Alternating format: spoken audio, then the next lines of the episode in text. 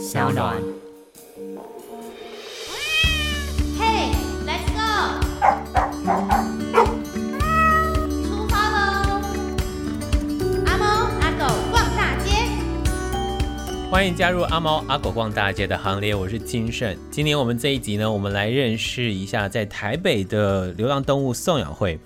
我们把麦克风拉到在台北捷运站的中山站，在四月份还在下雨的天气，还包括了肺炎疫情，让大家都在裹足不前，到底要不要出门走走，甚至于逛街的时候，流浪动物花园还是一贯的在每个礼拜六、礼拜天到某个地方来办送养会。今天我们来到的就是中山站流浪动物花园，从两千零六年九月开始成立，到现在他们送养的流浪动物将近一万只。但是从今年我们大概都可以知道的事情是，因为肺炎疫情的关系，加上经济不景气的影响，不知道流浪动物花园在送养的几率上是不是也减少了呢？今天我们就来先访问是流浪动物花园的 Rose，跟大家来谈谈最近送养的情况。今年开年到现在，其实狗狗意外的送的非常好，哎，哎，有时候我们都会惊奇，好像感觉是不太景气吧，最近。可是，呃，我很开心，就是今年其实对我们来讲是没有啦。那我觉得这十几年做下来，也会觉得说认养的风气变得很很好。那想养狗的人不再去用购买的方式的话，认养的市场其实就宽阔很多。花园大家都知道，我们是一个不会主动募款的单位嘛，哈，真的你找不到任何我们募款的资料。但是的确，我们还是用捐款在存活啦。除了义工的帮忙，但我们的人力大部分是义工，这是一个其实花园是一个有义工精神呃去维持的一个，像我们的寄养家庭啊，或者一些像会场的义工。甚至他们照顾猫狗都不会跟协会请款的。我我所谓请款是医疗费哦哦，就是他们会甚至除了日常的照顾之外，医疗有时候他们会觉得舍不得让协会再更。刚才你在现场也看见我们送养嘛哈，那每一只狗我们会收一个三千块的医疗循环捐款。我应该讲说那是一个资源的循环补助，就是。我们并不是跟认养人收他现在这只狗的医疗费，医医在协会的医疗费，因为其实救援一只狗三千块不够，因为我们做的很多，我们做如果生病的不要讲了，那基本的不要生病的话，一只狗要晶片，要预防针，要结扎，哦，日常的那种到他送出去三千块，基本健康检查都不够了。那但是我们很希望认养人，我们其实。这也是我们的一个筛选的一个手段。很多人是讲到钱就伤感情，你知道吗？他什么都很好，但是一讲到钱他会变脸的，你知道？那我觉得，嗯，对，哪怕是他，我们碰过啊，他讲的非前面都非常好，突然就不愿意啊。那我想，首先我要解释说，这个钱是我们希望认养人呃知道说。他今天做了一件很好的事情，他让一只狗幸福。但是另外一个意义就是说，他能够帮助下一只狗有一个位置在花园，让我们能够有能力，呃，再去有这个位置可以留给另外一只狗。同时呢，他们的捐款会帮助下一只狗继续在花园得到好的照顾。哦，那全家人的同意是一个非常重要的条件。如果家里有一个人，全家都很喜欢，有一个不喜欢。哦，这也会变成一个你所谓的不能成为我们的认养的原因啦，不是绝对，但是大多数这样我们不会给，对，因为一个人，你知道一个人不喜欢，他可以呃在家人不在的时候把它拿去丢掉啊等等，那这种事情一旦做出来就很难挽回，你知道吗？你你狗丢到哪里去，你再去找也找不到了。我觉得我们所做的一切就是。为了防止一切，就安全至上了。我在送养是这样。要成为流浪动物花园的认养人，有一些的条件。有一个部分是您必须要亲自来到现场。Rose 就跟我们分享了一个女儿想要认养狗狗，但是真正的领养人是老家。后来发生了什么样的事情？是不是一个美丽的结局呢？有一个妹妹，也不是妹妹了，她其实已经三十岁了。那 然后呢，她到我们的会场来认养。认养当时我都我跟他谈的，我谈的我觉得很好。可是有一个问题，就是说他这个狗他要送回去嘉义给他家人照顾，他他在在台北上班。那我们有一个规定，就是说我们希望是认养人自己来看，看到亲身来看到猫狗，才知道他将来要面对的是怎样的狗。我们很不希望说你是把一只狗当礼物或者当什么这样带回去，然后就塞给家人。那因为他那天是自己来，可是要送回去，这样子他就这一点真的让我们很担心。可是他的条件各方面都很好，那最后我们还是拒绝他了。其实有一点可惜。那我就有跟他提到说，我其实很希望你家人可不可以一起来。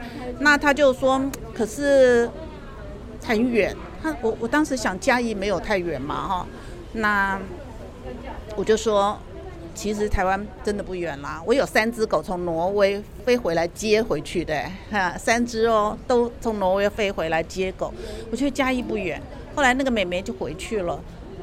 我没有想到，因为我们的送养会场都至少连续两天嘛，第二天他们全家都来了。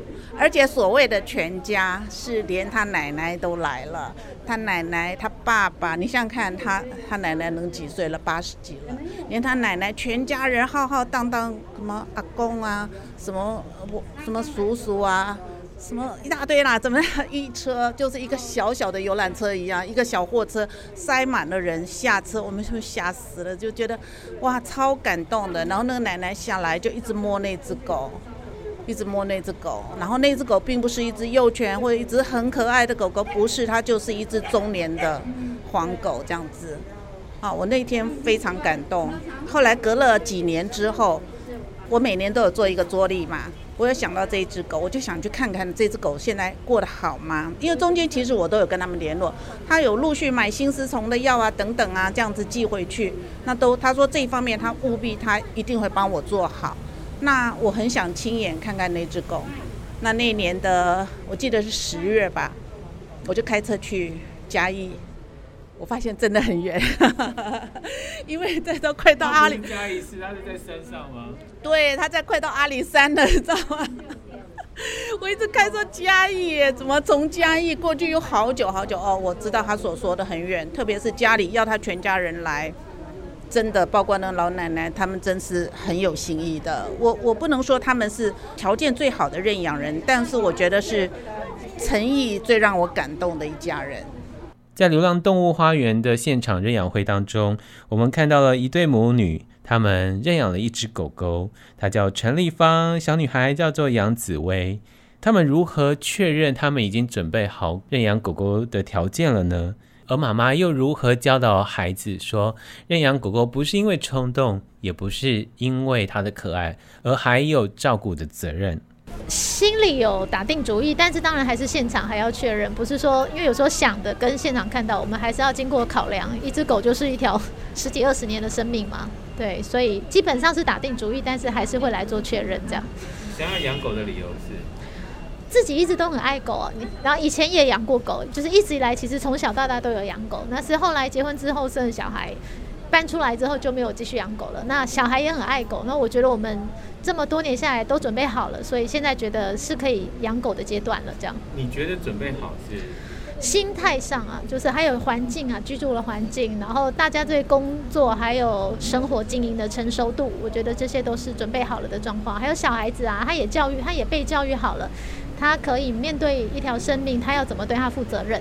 我觉得就是绝对不要冲动跟看一时的可爱，因为可爱长大是会改变的。那可爱也不是只有外表，所以个性也是很可爱的来源。那如果只看现在小小很可爱，也许等他长大，你会觉得跟你想象有落差。所以什么事情都要准备好，自己、小孩跟环境都要准备好。我可不可以问美眉，你有想好要帮他取什么名字吗？没有，没有，回去讨论嘛。你很喜欢他吗？喜欢。为什么？你觉得他小小只就很可爱。你觉得他很可爱？嗯，小小只的。那你有没有准备好他会变很大只？有。妈妈有没有告诉你说照顾狗狗要注意什么事情？有，就是那个是我想要养狗，所以我要大部分时间要由我来负责清它的屎尿，然后照顾它，然后也不能因为养狗就让自己的学业退步。好，谢谢你。现场有一只狗狗叫呆呆被认养了，呆呆妈也跟我们分享了为什么要选择流浪动物花园。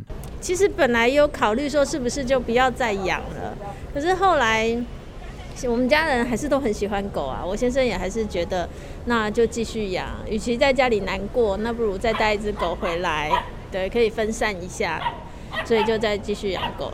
嗯，前一只狗是养多久了？十年，都是在协会认养的。对，如果中途有遇到什么问题的话，也有很多的资源，有人可以问。我觉得从流浪动物花园带回家的狗，基本上健康跟个性都是 OK 的。就是说，个性上，呃，流浪动物花园这边的志工也会有相当程度的观察。我们回去的磨合期其实就会短很多，那你也比较容易找得到你原先预设的那种个性的狗。对，不会说我想要一只安静的，结果领领养到一只就是太过活泼的这样子，可以少掉很多来来回回的时间。对，比如说端端，你为什么想要养它？你真的好可爱。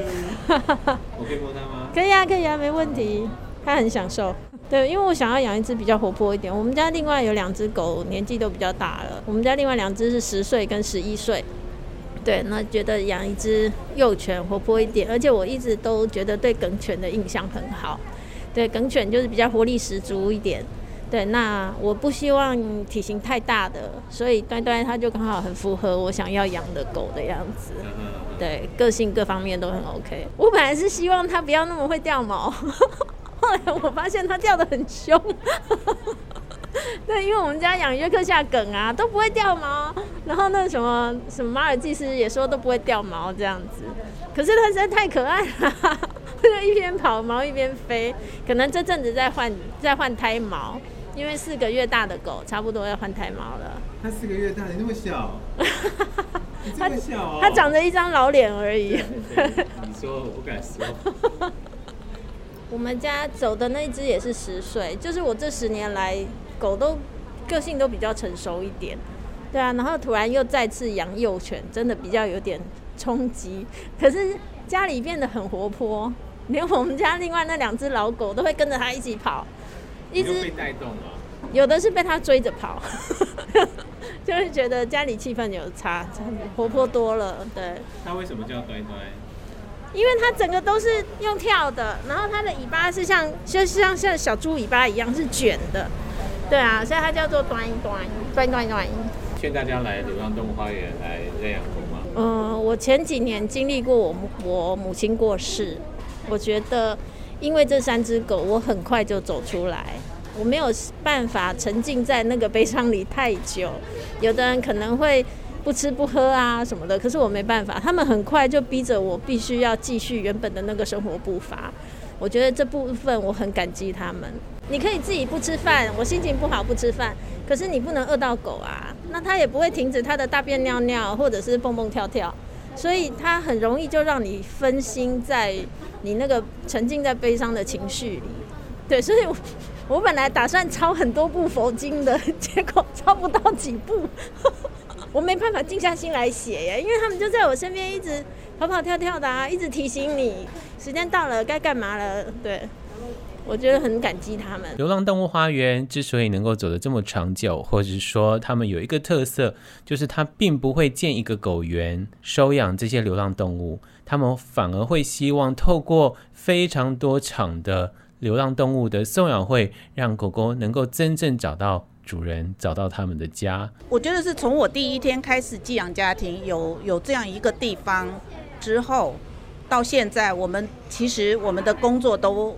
相对的很单纯，那我们的心意也是很单纯，就是我们希望就是救援猫狗，救援一些落难的猫狗，然后替他们就把他们照顾好，照顾漂亮，就替他们找好的家庭，让他们找到归宿这样子。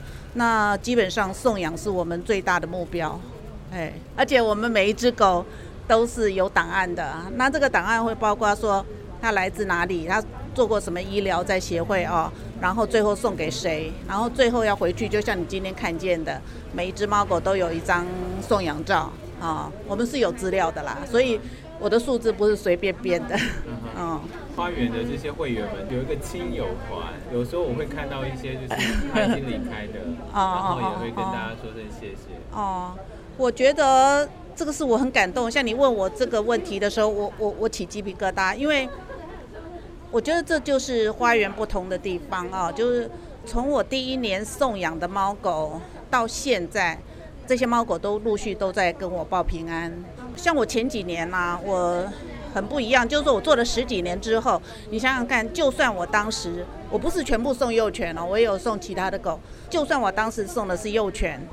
隔了这么十几年，他们也变老狗了嘛，所以难免就是这些讯息里面会夹杂着很多，比方说告诉我他已经回到天堂去了，或等等的事情。那我开始当然是都会很悲伤啊，因为那些狗，特别是很早期的狗，都是我亲手照顾的，那我会很难过。可是这样的讯息多了，我一直在反省，一直在沉淀，最后我发现，其实我应该替他们感到欣慰。而且你想想看，如果我把一只幼犬交到一个人手里，他十十五年、十六年、十七年之后，他还来跟我报一个平安，还告诉我他他的日子是怎么过的，最后他是怎么走的。那只狗是不是代表说他一生都很安全，在一个好人家的手里被照顾着？那我因为这样，我就觉得我收到这种讯息，我就变得很平静，我会很开心，我是很开心的。而其中有一个义工，他叫蝴蝶麻。为什么他会想要来到花园来寄养家庭的工作任务又到底是如何？他们都叫雨蝶麻，因为我们基本上都是用我们的孩子的名字在称呼我们。对，为什么叫雨蝶？嗯、呃，因为我女儿是呃学画画的，那有一段时间我们就是用我女儿的画，就是画我们里面协会的狗送出去的狗之后。然后呃募款，然后这个捐款直接给协会这样，嗯、那就从那样子开始就叫雨蝶嘛，对。为什么想要成为花园的寄养家庭？嗯，因为我觉得他们的理念跟我觉得跟一般的都不一样，一般大部分都是用狗场啊，然后狗照顾的其实是我觉得啦，我觉得就是会变成就是说没有很适当的照顾。那在花园里面，因为经由他们的一个呃规划之后，每一只狗都可以得到很完善的一个照顾，所以我觉得我很喜欢他们这种样子。我的狗，我的狗也是跟他们认养之后，我才当他们的义工的。对。寄养家庭要做什么？寄养家庭就是我们把像他们，我们在医疗完成之后，就带到我们家去学习一些日常生活的一个。跟人互动，还有他们的规矩，比如说他们现在在我们家都会上在尿布上上厕所，吃饭固定在哪边吃，然后不会有分离焦虑。对，基本上我们都是训练这些而已。会不会不舍得送啊？到嗯，其实刚开始做的时候会，你会舍不得，因为终究我们也是投注心力在他身上。可是后来，因为我们觉得他在我们这边，他是几分之几的一个爱。可是你像刚刚我送出去的那个，他们是全家人的爱在他身上，那真的是不一样的。而且我们一直都有一个很好的联系方式，我们的互动很好。包括我们今天来送养，他们也还会再来，啊，来看看我。然后身他们身边有人想要认养的时候，他们也会再带来这边认养。对。嗯，听说你送养了很多黑狗，对，告诉我方法。方法其实，因为我觉得，因为。黑狗来讲，大部分在台湾是一个比较弱势的一个族群，但是偏偏它有很多，然后他们每一个每一只狗都有它的故事，所以我都会想知道他们的故事之后，那我会把他们的故事告诉认养人，那让认养人去觉得说，其实黑狗他们还是真的很棒。再来就是，其实黑狗在我那边，我们带到后来就变得很撒娇啦。对，让他撒娇之后，跟家里就很容易互动。嗯，像我有一只，就是在台东那边，就是结扎太早结扎，然后往生的狗。好，那我那只狗，其实跟我后来的另外一只，它年纪比较大了，但是呃，它也是出过车祸的狗，就因为它出过车祸之后才来送养，所以变成它的年纪。变大了，也大只了。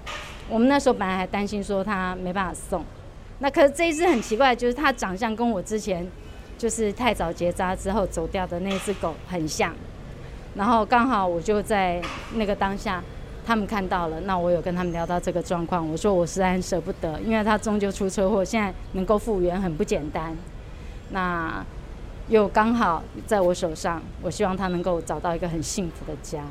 就没想到就这样子撮合了这个很棒的一个医院。其实最前面的一些医疗那些，我们有合作的医生跟花园的其他义工，然后我们是自从我们接手过来之后，才在我们那里。嗯，对。你现在送养多少只狗狗？你有算过吗？之前我们是都没有算呐，但是如果从我们做这个偏乡的计划开始，一直到现在，我送出去三十二只。一半以上是黑狗。第一个黑狗，大家都会觉得觉得他们长得很像，但是我都会跟他们讲，你仔细看他们的眼睛，绝对每一只的眼神都不同。对，而且其实他们的互动也不一样，乍看之下像，但是你互动起来它是不一样的。然后再来就是我们在台湾其实也有一些比较老观念，说黑狗就是比较不吉利，所以在我们台湾是黑狗不好送。然后再加上有一些那个白脚底的。我们就说戴手套的，他们都说那个是不吉利嘛。可是对于我来讲，我都会跟他们讲，这个叫踏雪寻梅，因为你这样子一讲，他们就会更有兴趣，而且你再给他们看互动，他们反而就会觉得说，嗯，真的是他们的眼神真的很真诚、很清澈。嗯，对。你觉得养狗带来人生观的改变？我觉得最棒的一点是，当我在觉得我们受到很多挫折的时候。你看到他们，他们对你的那种依恋啊，对你的那种真诚的时候，你就都可以忘记所有一切。你可以就是把自己的心再放宽，重新再看待这些事情，然后让我们重新再来。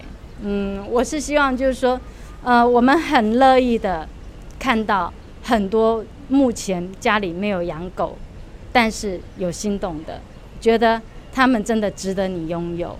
而且你绝对不会后悔。希望今天这一集让大家能够多少认识流浪动物花园以及流浪动物的送养会。有机会，如果您在路上看到流浪动物花园的送养会，或是其他动保团体的送养会，不妨蹲下身子，也来认识一下这些亟待人照顾、亟待有个温暖家庭的流浪动物。今天非常谢谢大家收听，别忘了要订阅、按赞或是留言。谢谢大家，拜拜。